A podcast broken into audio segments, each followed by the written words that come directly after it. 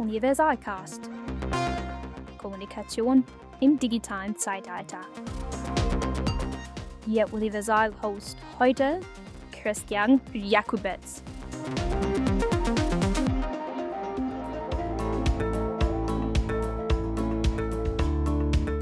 Und da sind wir dann auch schon mit der dritten Folge vom neuen Universalcode, vom Podcast zu Universalcode 2024. Tja, diesmal lag gar nicht so viel Zeit zwischen den beiden letzten Folgen. Das hat damit zu tun, dass wir zum einen Klopf, Klopf auf die eigene Schulter ziemlich fleißig waren und viel, viel getan haben im Hintergrund. Und zum zweiten daran, dass wir so langsam so ein bisschen wie in der Adventszeit, im Adventskalender die Kästchen aufmachen können, nur dass sich da hinter den einzelnen Türchen nicht irgendwie Schokolade verbindet, sondern Autoren und Autorinnen. In dieser Folge werden wir reden über das Thema Newsletter und wer sich beim Universalcode 2024 mit dem Thema Newsletter ganz intensiv beschäftigen wird, das erfahrt ihr in dieser Folge. Und natürlich bin ich auch heute nicht alleine im Studio. Mein Co-Herausgeber Markus Kaiser ist mit von der Partie und mit ihm gemeinsam erzähle ich euch, was es dann sonst noch alles Neues gibt beim Universalcode. Und bevor es dann losgeht, noch der freundliche Hinweis. Wir haben eine LinkedIn-Gruppe unter anderem. Und wer bei LinkedIn ist und wer Lust hat, sucht uns doch einfach 140 Leute sind schon dabei und wir freuen uns natürlich über jeden Einzelnen, der neu dazukommt.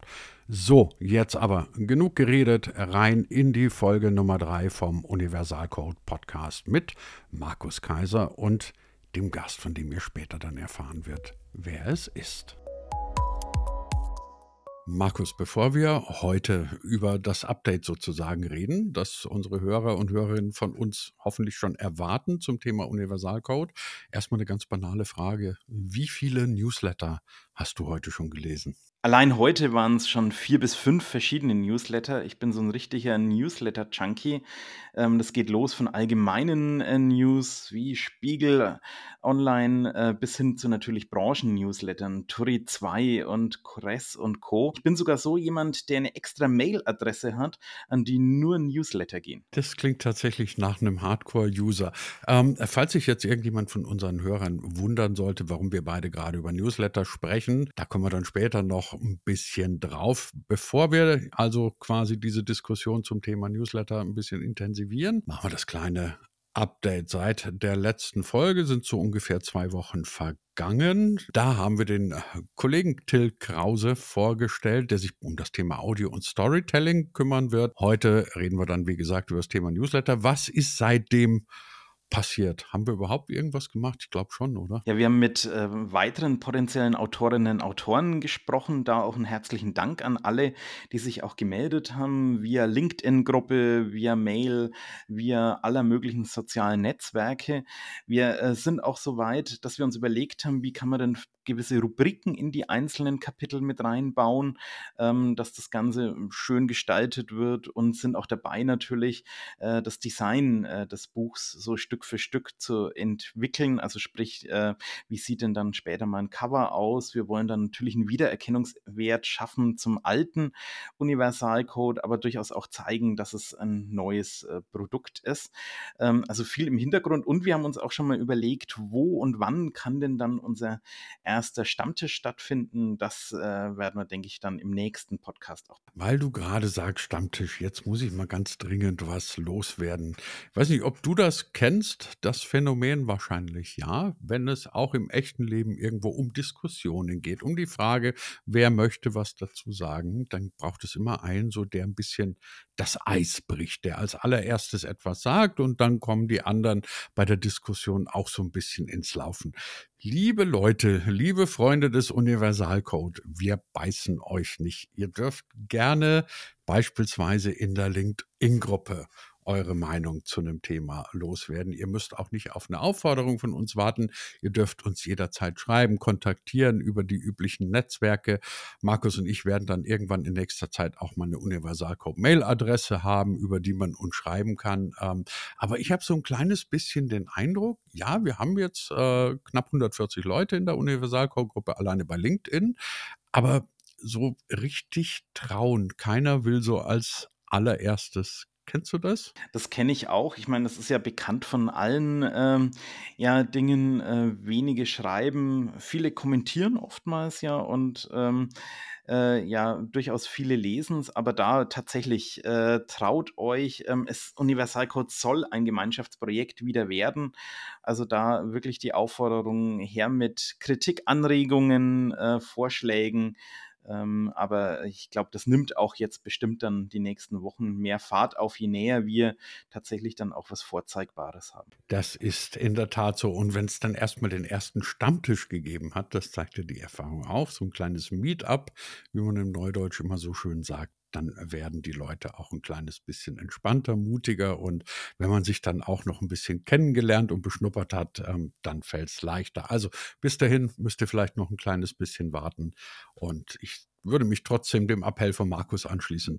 Traut euch einfach. Markus, jetzt reden wir trotzdem mal über das Thema Newsletter.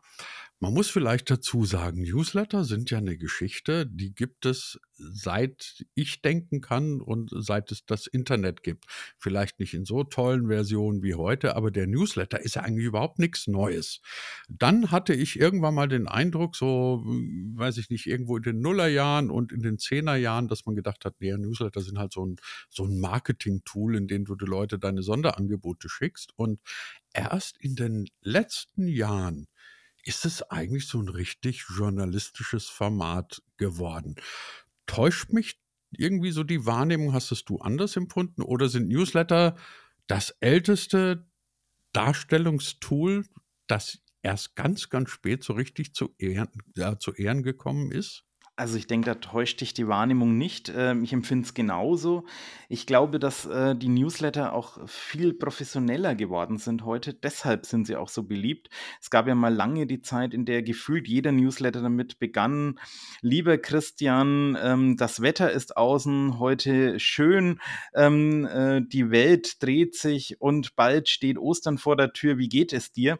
Und dann kam man erst zum Punkt. Also das heißt, sie sind auch generell wie im Content Marketing vieles viel nutzerfreundlicher geworden, bringen Dinge mehr auf den Punkt. Ähm, also die Professionalität sehe ich als einen Pluspunkt, warum Newsletter heute so stark sind.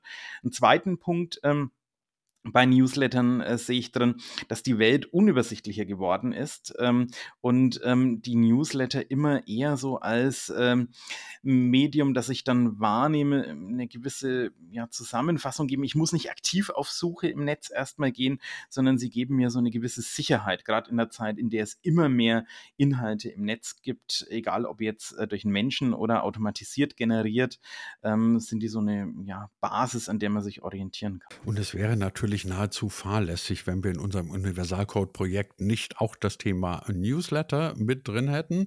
Auch das ist eine Neuerung im Vergleich zum ersten Newsletter von vor zehn oder elf Jahren. Da spielt ein Newsletter einfach noch keine so große Rolle, dass man ihnen ein eigenes Kapitel gewidmet hätte. Diesmal werden wir es machen. Und unser Mann dafür, der sich ganz intensiv mit dem Thema Newsletter beschäftigt, das ist mein lieber Freund und Kollege Steffen Meyer. Der kennt sich, würde ich behaupten, mit Newslettern sehr viel besser aus, zumindest als ich und wahrscheinlich auch besser als viele, viele andere. Und mit ihm habe ich darüber gesprochen, was wir denn so zu erwarten haben vom Thema Newsletter im Universalcode.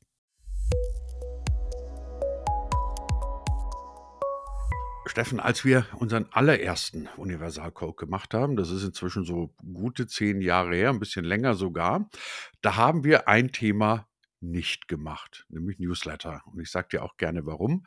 Wir fanden das damals einfach nicht wirklich relevant, weil wir irgendwie gesagt haben, hey, es ist die Zeit, jetzt kommen Videos und solche Geschichten. Was sollen wir den Leuten denn da von Newslettern erzählen? So, jetzt wieder, zehn Jahre später, sind Newsletter ein Medium, das weit über 20 Jahre alt ist. Und auf einmal reden alle drüber und sagen, Newsletter toll, musst du haben. Frage an dich, Wie konnte das passieren? Naja, ich denke, grundsätzlich muss man einfach vorsichtig sein mit äh, Dingen tot zu reden. Ähm, tatsächlich ist es so, äh, das Format, also E-Mail an sich, hat eigentlich nie an Attraktivität verloren. Ähm, allein wenn man sich mal die schiere Menge anguckt, also E-Mail-Adresse, ne, ähm, ist ein universelles Format. Wir haben weltweit, glaube ich, so roundabout 5 Milliarden Nutzer und Nutzerinnen. Äh, wenn man da jetzt im Vergleich zum Beispiel Facebook oder sowas anschaut, die jetzt gerade mal als, eins der eine der größten Plattformen so auf etwa zwei Milliarden und so weiter kommen, sieht man einfach, diese, dass dieser Kontaktpunkt, den man da zu Leuten da draußen hat, ähm, einfach unwahrscheinlich verbreitet ist. Und es ist natürlich ein Stück weit so, Deswegen sage ich immer Lanze brechen für die gute alte Tante E-Mail. Ähm, es war natürlich lange nicht sehr, sehr charmant, sehr attraktiv. Man hat, wie du sagst, viel über Thema Video, Bewegtbild, ähm, TikTok, Facebook, LinkedIn und so weiter. Und ähm, inzwischen setzt sich auf mehreren Ebenen einfach die Erkenntnis durch, dass das Format, also E-Mail, sowohl im Marketing als auch E-Mail im Bereich zum Beispiel Medienformate, journalistischen Formate, was ja gerade sehr, sehr boomt, ähm, extrem attraktiv ist. Deswegen nochmal zu dem Punkt, den ich ganz am Anfang hatte. Man muss einfach etwas vorsichtig sein im Sinne von, naja, das ist oldschool, das funktioniert nicht. Manchmal funktionieren die Dinge halt doch und zwar hervorragend. Das ist im Übrigen auch der Grund, warum ich mich von Prognosen aller Art, egal ob ich was nach oben oder nach unten prognostiziere, weitgehend fernhalte, weil meistens altert so ein Zeug relativ schlecht. Aber lass uns trotzdem noch mal schnell beim Thema Newsletter bleiben. Inwieweit spielt es eine Rolle, dass du heute Newsletter verschicken kannst, die im Prinzip aussehen wie kleine Webseiten. Also ich weiß, die allerersten Newsletter waren ja wirklich so im allereinfachsten Stil gehalten. Heute kannst du ja im Prinzip interaktive Dinger verschicken mit, was weiß ich, Umfragen, mit kleinen Videos. Also eigentlich ist es ja eine journalistische Kunstform geworden. Spielt das eine Rolle oder gibt es noch andere Gründe, weswegen du sagst, naja, Leute, also mit Newsletter müsst ihr euch eigentlich beschäftigen? Also, sagen wir mal so, der Punkt, ich, äh, es sieht aus, als würde ich eine Webseite verschicken. Tatsächlich ist es rein technisch betrachtet so, dass man dann über diesen Kanal E-Mail, ähm, SMTP, dann tatsächlich eigentlich eine Webseite verschickt. Man kann da sehr, sehr viele vom, ähm, ich sage mal, formale Dinge damit machen, auch interaktive Dinge. Klammer auf, ich würde aber nicht alles, was irgendwie cool aussieht, wirklich auch realisieren. Thema Erreichbarkeit und so weiter.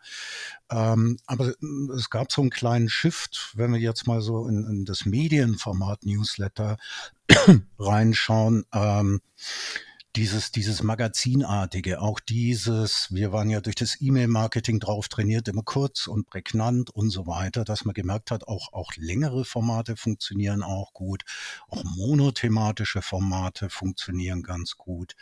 Ähm, das ist etwas, was so in den letzten Jahren sich immer mehr verbreitet hat, immer mehr sowohl Sender als auch Empfänger, Empfängerinnen ähm, gefunden hat. Und ich finde es auch signifikant, dass inzwischen Plattformen, ähm, schauen wir uns LinkedIn an, inzwischen selber Formate schaffen, die Newsletter sind, so im weitesten Sinne.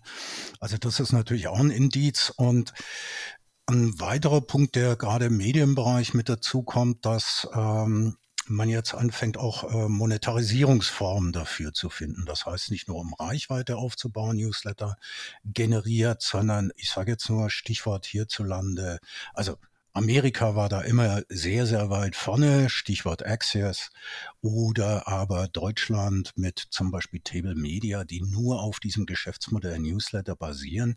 Das zeigt natürlich auch, dass hier eine gewisse ähm, Entwicklung stattgefunden hat. Apropos Entwicklung, kann es sein, dass auch User inzwischen den Newsletter einfach als ein ähm, in Anführungszeichen ernstzunehmendes Format akzeptieren und nicht mehr per se löschen? Also wenn ich meine eigene Entwicklung bei diesem Thema sehe, dann weiß ich, früher, mit früher meine ich wirklich vor 20 Jahren, waren Newsletter für mich irgendwie so, na, du kriegst halt jetzt irgendeine Werbung und meistens habe ich sie gelöscht oder gleich irgendwie ähm, blockiert. Inzwischen stelle ich fest, ich brauche jetzt erstmal morgens eine Stunde, um durch meine Newsletter zu kommen. Ähm, und auf Webseiten oder so gucke ich morgens gar nicht mehr. Also kann das sein, dass auch beim User einfach eine andere Akzeptanz inzwischen da ist? Also vor allem vor dem Hintergrund Push-Pull. Na, das heißt, es ist ein Format, was zu mir kommt, was ich mir angucken kann, wann ich will und so weiter, im Gegensatz zu einer Webseite, wo ich aktiv drauf muss. Das ist natürlich ein echter Benefit. Und mm, wie gesagt, das ist auch ein Stück weit so eine, so eine historische Entwicklung. Ne? Also wir hatten erst ein Format, was zu kommen, also E-Mail, was zur Kommunikation eigentlich gedacht war. Dann kam das Marketing um die Ecke ähm, hat das Ganze natürlich genauso wie im Webbereich für werbliche Zwecke, ich will nicht sagen missbraucht, also einfach gebraucht und, war und ist auch immer im Mail-Marketing immer noch ein extrem tolles Format, direkte Kundenbeziehungen und so weiter funktioniert hervorragend.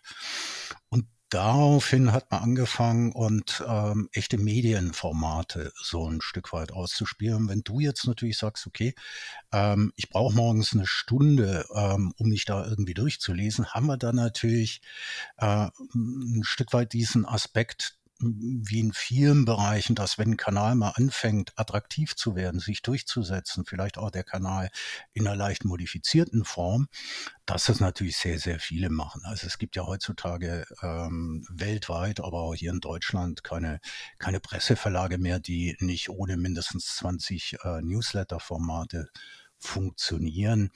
Also da hm, schwingt das Pendel gerade in eine, in eine andere Richtung um, aber das heißt nicht, dass das äh, Format nicht auch in Zukunft weiter und dynamisch funktionieren wird. Jetzt gibt es ja immer jedes Jahr so neue Studien und andere Geschichten, die genau das machen, von dem wir am Anfang gesagt haben, machen wir lieber nicht, nämlich zu prophezeien, wie wird es denn in Medienzukunft künftig aussehen. Aber was mir doch aufgefallen ist, dass bei den Dingen, die ich zum Jahresanfang 2024 gelesen habe, sehr häufig die Rede davon war, dass gerade junge Leute diesen Zugang über Webseiten oder eben auch über Apps zu journalistischen oder auch anderen Inhalten einfach nicht mehr haben, sondern die gehen über Social Media und tada, Überraschung, Newsletter. Kann das sein, dass wir dann wirklich so jetzt gerade so einen Paradigmenwechsel er erkennen oder erleben? Bei dem wir sagen, okay, der Content Hub oder der erste Zugang zu irgendwelchen Content-Strategien ist nicht mehr über die Webseite, sondern über Social Media und eben Newsletter? Oder ist es einfach nur eine Erweiterung der Möglichkeiten? Also ich würde es im Endeffekt als eine ähm, extrem spannende Erweiterung eigentlich sehen. Also letzten Endes ist es ja so nicht, ich entscheide über den Kanal, sondern die Zielgruppe. Und da gibt es halt Zielgruppen, die gehen, die eine Zielgruppe geht über TikTok, die andere will irgendwie per E-Mail oder Newsletter informiert werden. Ähm, wir hatten die Diskussion ja auch beim Thema Social Media, speziell Facebook, wo sogar öffentlichkeitswirksam einige Medienunternehmen ihre Webseiten abgeklemmt haben, um dann, na, Thema baue nie dein Haus auf fremdem Grund könnte, könnte schwierig werden, wurde Handel schwierig ist, schwierig inzwischen für viele ähm, Unternehmen. Also insofern muss man A immer auf die Zielgruppe gucken und die Zielgruppe und auch die Jungen gucken natürlich nach dem Format, was ihnen am besten, ich sage jetzt mal kulinarisch schmeckt und da gehört halt sowas wie Newsletter-Information mit dazu und man muss ja auch dazu sagen, auch hier nochmal der Punkt Verbreitung. Also das Minimum, was wir brauchen, um uns online irgendwie bewegen zu können, ist immer eine E-Mail-Adresse. Ne? Selbst wenn wir uns auf sozialen Netzwerken, auf Plattformen anmelden, steht da immer noch eine E-Mail-Adresse dahinter. Und das macht es halt allein von der Verbreitung her extrem interessant. Und ähm, dass das Ganze jetzt inzwischen auch als inhaltliches Format wahrgenommen wird, das ist jetzt auch etwas, was teilweise getrieben wurde durch, man sagt ja heutzutage Creators, nicht mehr Journalisten, Journalistinnen, die aus dem Social-Media-Bereich gekommen sind, die Algorithmenabhängigkeit bemerkt haben und einfach versucht haben, eine direkte ähm, Nutzer-Nutzerinnen-Beziehung äh, aufzubauen. Und nochmal, dafür ist E-Mail halt ein schöner Kanal. Dann kommen wir doch nochmal auf den Universalcode zurück. Ähm, ich beobachte Parallelen zwischen dem Thema Podcast und Newsletter. Wenn du dich jetzt fragst, hä, wo sollen denn da Parallelen sein? Also zumindest eine ist die, dass ich immer das Gefühl habe, da herrscht so ein weit verbreitetes Missverständnis vor, nämlich, dass es Leute gibt, die denken, naja, beides ist relativ billig, relativ schnell zu produzieren und das Handwerk, das man dazu braucht, ähm, das ist man braucht eigentlich kein Handwerk, um das mal überspitzt zu sagen. Jetzt würden wir kein Kapitel über das Thema Newsletter im Universalcode machen, wenn du jetzt nicht auf der Stelle so antwortest, sagst die Leute ein bisschen täuscht ihr euch da. Es gibt natürlich Vorteile, unter anderem eine relativ einfache Handhabung, aber auch Newsletter sind ja eine Form, die man irgendwie, sagen wir in Anführungszeichen, lernen muss, oder? Ja, also insofern sind sich auch die Themen Podcast, Newsletter und tatsächlich auch ein paar andere ähm, relativ ähnlich im Sinne von, dass Technologie, aber das ist bei Technologie eigentlich fast immer der Fall, ähm, ich sage mal, technologische Grenzkosten gehen gegen Null. Das heißt, ähm, das Handhaben von bestimmten Medienformaten, das alleinige Erstellen ist relativ einfach, aber so wie du gerade gesagt hast, naja, Handwerk ist ja nicht mehr nötig. Ganz im Gegenteil, gerade das Handwerk, um es mal so zu nennen, spielt aktuell und auch in Zukunft eine immer größere Rolle, weil wenn viele die Möglichkeit haben, technologisch etwas zu tun, heißt das noch lange nicht, dass viele etwas, und ich sage jetzt mal bewusst für ihre Zielgruppe Sinnvolles machen. Und da gibt es im Bereich Newsletter natürlich auf der einen Seite, ich sage mal, ein paar technische Dinge, die da mit reinspielen, wo man eine Menge Fehler machen kann, ganz klar. Das haben wir im E-Mail-Marketing gelernt äh, was funktioniert und was nicht funktioniert. Ähm, wir haben auch gelernt, dass Regelbrüche funktionieren. Also zum Beispiel lange Inhalte in eine E-Mail zu packen, ist eigentlich etwas, ist ein Widerspruch in sich, aber es funktioniert hervorragend. Und ähm, auch das gute alte journalistische Handwerk oder Marketinghandwerk spielt eine Rolle, weil ich muss ja meine Zielgruppe irgendwie ansprechen mit irgendwelchen sinnvollen Inhalten. Nur Newsletter zu verschicken ist keine Kunst, aber an die richtige Zielgruppe mit den richtigen Inhalten ähm, so etwas zu machen, ähm, das ist natürlich schon die hohe Kunst. Und dann kommt natürlich noch, äh, ich sage mal so, 10% Tipps, Tricks und äh, Technik mit dazu. Und nicht zu vergessen, Erfahrung und so ein bisschen Autodidaktik schadet ja im Regelfall auch nicht, weil der Universalcode ja diesmal ein Projekt ist, das sich nicht nur in Anführungszeichen auf ein Buch begrenzt, sondern auf vielen, vielen Kanälen laufen soll. Machen wir jetzt hier auch gleich mal den freundlichen Hinweis, nicht nur darauf, dass du das Kapitel schreiben wirst und nicht nur, dass man jetzt äh, diese kleine Unterhaltung von uns beiden auf diversen Kanälen nachverfolgen kann, sondern auch darauf, dass es einen Lunchbreak mit dir geben wird im Rahmen unserer Universalcode Lunchbreaks bei Hybrid 1. Den machen wir im Mai und da wirst du dann so eine knappe Stunde über die neuesten Entwicklungen erzählen, die man so beim Thema Newsletter beobachten kann. Mach uns noch ein bisschen Appetit in zwei, drei Stichworten. Was sind die Dinge, von denen du sagen würdest, da geht es jetzt gerade hin und über die rede ich dann im Mai. Also auf jeden Fall natürlich, ähm, was in solchen Formaten äh, eigentlich eigentlich Usus ist, ein Stück weit so aus der ähm, Trickkiste erzählen, äh, welche Erfahrungen andere gemacht haben, welche ich gemacht habe, äh, in all den vielen Jahren, in denen ich mich mit dem Medium beschäftige, auch nochmal einen Ausblick darauf, welche Formate gibt es eigentlich wirklich, in welchen Zielgruppen funktioniert was und so weiter.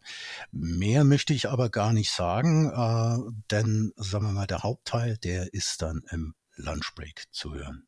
Ganz genau, so ist es, liebe Leute. Also stay tuned, bleibt dran, wie man neuerdings so schön im Neudeutsch sagt. Im Mai, ihr bekommt die Hinweise darauf und vor allem natürlich auch, wo es die Tickets gibt, dann auf allen möglichen denkbaren Kanälen in dieser digitalen Welt, unter anderem auch in unserem Newsletter. Haha. Zu Gast heute war bei uns der Mann, der von Newsletter mehr versteht als alle anderen, nämlich Steffen Meyer. Steffen, ganz herzlichen Dank an dich. Ich habe zu danken. Ja, soweit der Kollege Steffen Meyer. Wie gesagt, freut euch drauf. Der wird das Kapitel und das Thema Newsletter im Universalcode betreuen. Markus, sind wir nicht furchtbar inkonsequent, wenn wir hier auf der einen Seite so viel vom Thema Newsletter reden und auf der anderen Seite haben wir bei Universalcode keine Newsletter? Noch keinen, würde ich sagen, denn äh, wir planen durchaus auch einen Newsletter zum Thema Universalcode zu geben. Ähm, gebt uns da noch ein bisschen Zeit. Ähm, es ist natürlich ein Projekt, das wir alle gerade neben unseren anderen Projekten, neben unserer Ar anderen Arbeit stemmen.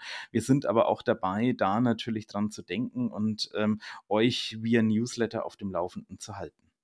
Ganz genau so ist es. Ich stelle gerade fest, Markus, es gibt so wahnsinnig viele Sachen, ähm, die wir bei diesem Projekt machen wollen. Und es ist irgendwie so eine riesen, riesen, riesengroße Baustelle. Trotz alledem, vielleicht reden wir noch mal ganz kurz darüber, was ist realistisch? Wann kann man denn so ein bisschen mehr sehen vom Universalcode? Also hören kann man uns ja inzwischen schon ganz gut. Newsletter hatten wir gerade angesprochen. Ich bin schon ein paar Mal gefragt worden, ist es denn realistisch, dass dass ihr mit dem Buch noch in diesem Jahr erscheint. Ich sage dann immer, nö. Wie siehst es du?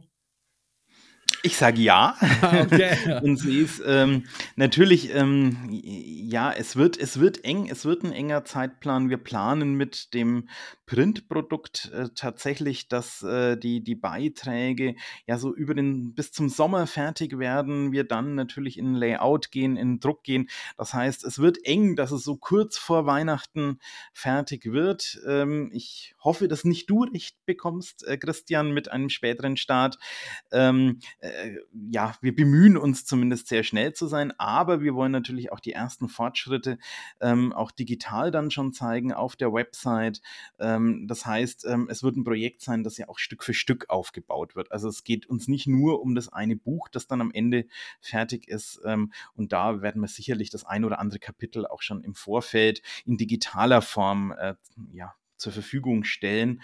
Ähm, aber hm, ja, lieber einen straffen Zeitplan, ähm, dass man auch wirklich in die Gänge kommt, immer wieder äh, weitermacht. Und ähm, ja, ich werde heute auch den ganzen Abend mich mal drum kümmern, äh, wieder um Autorinnen und Autoren. Genau, und das Projekt war ja immer so gedacht, dass es quasi on the fly passiert, dass es, ähm, dass ihr beim Entstehen zugucken könnt. Und das habt ihr jetzt gerade wieder knappe halbe Stunde gemacht, nämlich uns zuzuhören bei der dritten Ausgabe von unserem Universalcode Podcast. Für die nächste Folge werden wir wieder einen Gast oder möglicherweise auch eine Gästin haben. Markus, wollen wir schon irgendwas verraten oder machen wir es mal ganz geheimnisvoll?